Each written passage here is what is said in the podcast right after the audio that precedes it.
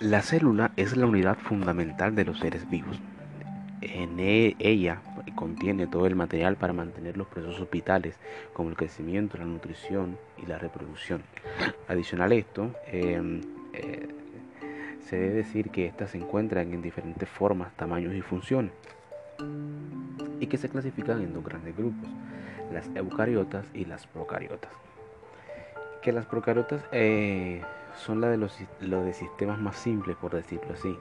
Se caracterizan por no tener eh, definido su núcleo y las células eucarióticas, a diferencia de las procarióticas, pues obviamente tienen su, su núcleo definido.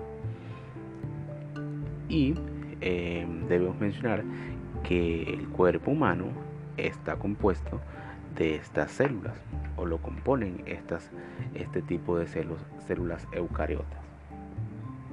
Entonces, em, para explicar más a fondo lo que son las neuronas, primero debemos saber que el cuerpo humano lo componen dos grandes eh, tipos de células, las células somáticas y las células sexuales. En el grupo de las somáticas eh, se encuentran entonces las células musculares, las células óseas, las células sanguíneas, las adiposas y en este grupo hacen parte las células eh, nerviosas o neuronas y em, las células sexuales del, del cuerpo eh, humano pues serían los óvulos y los espermatozoides. Entonces, como se va a hacer, eh, vamos a profundizar un poco en lo que son las neuronas.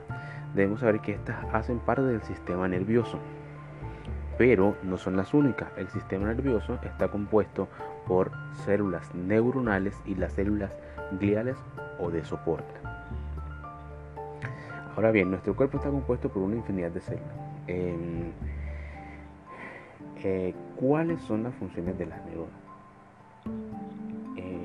Eh, quizás te hayas planteado la, la, pregunta de cómo se mueve la información a través de nuestro cuerpo o por qué em, cuando nos duele algo o cuando sentimos que, que algo es frío o caliente. ¿Por qué sucede esto? Pues básicamente esta es la función de las neuronas. Em, digamos, en otras palabras, pues e, es la función básica de las neuronas, la de recibir y transmitir información a través de impulsos eléctricos. Esa sería eh, la función de las neuronas.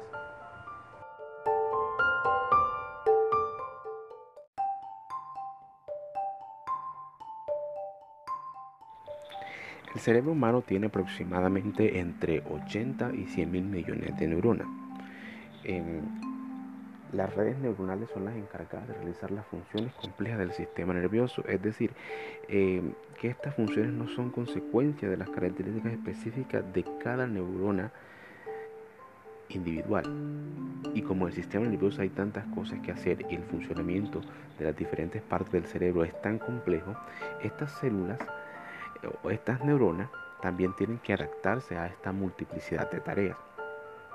Pero la pregunta es, ¿cómo lo hacen? Ellas deben especializarse y dividirse en diferentes tipos de neuronas. Pero antes de explorar la diversidad de las clases de neuronas, veamos qué es aquello que tienen en común. Su estructura básica.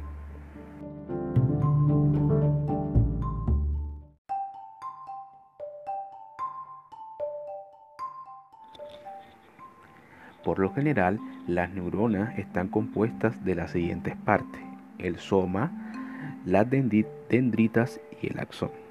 El soma es el cuerpo celular de la neurona, es donde se encuentra el núcleo y desde el cual nacen los dos tipos de ramificaciones que mencioné, las dendritas y el axón.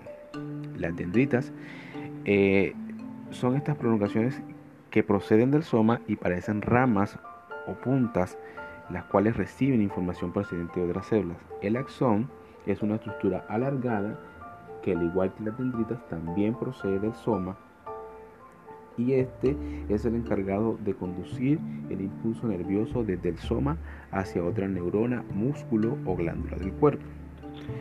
Estos suelen estar recubiertos de mielina, una sustancia que permite la circulación más rápido del impulso nervioso.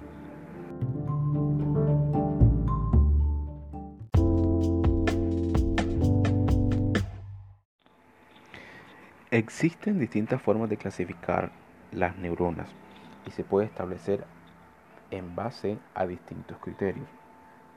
En esta oportunidad voy a darle a conocerla la clasificación de esta según su función y según su morfología externa. Em, según su función, las neuronas pueden tener funciones diferentes dentro de nuestro eh, sistema nervioso central. Por eso, estas se clasifican en neuronas sensoriales, neuronas motoras y interneuronas. Las neuronas son sensoriales, son las que envían la información de los receptores sensoriales al sistema nervioso central. Un ejemplo, cuando alguien toma un trozo de hielo en su mano, las neuronas sensoriales envían el mensaje de la mano, o sea, de tu mano, al sistema nervioso central, que interpreta que el hielo es frío. Entonces, de eso se encargan las neuronas sensoriales.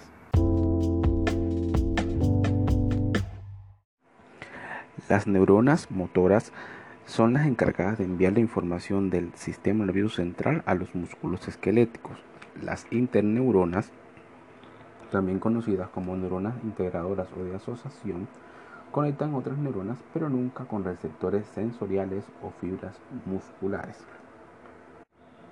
Según la morfología externa de la neurona o la cantidad de prolongaciones que tengan estas, estas se pueden clasificar en neuronas unipolares, neuronas bipolares y neuronas multipolares.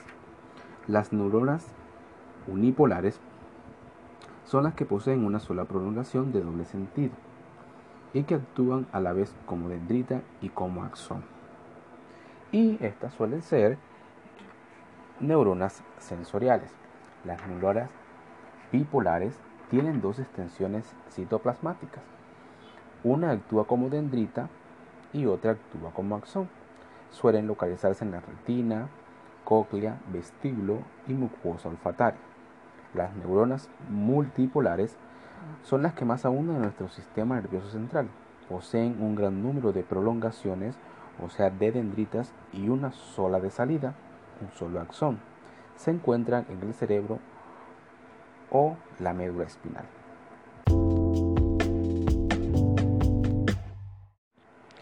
Ya hemos explicado eh, acerca de lo que son las neuronas, su estructura, su función y la, clasificación según eh, los criterios de su morfología externa y su función. Pero no hemos tenido en cuenta aún las otras células que hacen parte del sistema nervioso. Junto con las neuronas, que son la unidad funcional del sistema nervioso, encontramos las células gliales estas forman parte del sistema de soporte y son esenciales para el adecuado funcionamiento del tejido del sistema nervioso. A diferencia de las neuronas, las células gliales no tienen axón, dendritas ni conductos nerviosos. Estas son más pequeñas que las neuronas y son aproximadamente tres veces más numerosas en el sistema nervioso.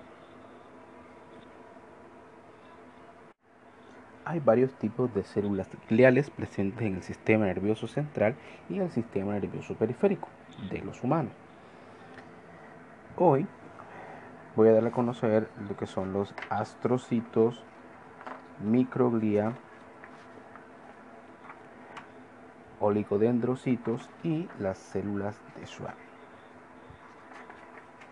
Los astrocitos son las células gliales más abundantes y se denominan de esta manera por su forma estrellada. Se encuentra en el cerebro y la médula espinal en forma de estrellas, que residen en las células edontiales del sistema nervioso central. Una de sus funciones es el suministro de nutrientes a las neuronas, otro es el soporte estructural, reparación y regeneración, separación y aislamiento y captación de transmisores químicos. Las microglías son células extremadamente pequeñas del sistema nervioso central que eliminan los desechos celulares y, protegen contra microorganismos como bacterias, virus, parásitos, entre otros. Se piensa que estas son macrófagos, un tipo de glóbulo blanco que protege contra toda materia extraña. También ayuda a reducir la inflamación mediante la liberación de citoquinas antiinflamatorias.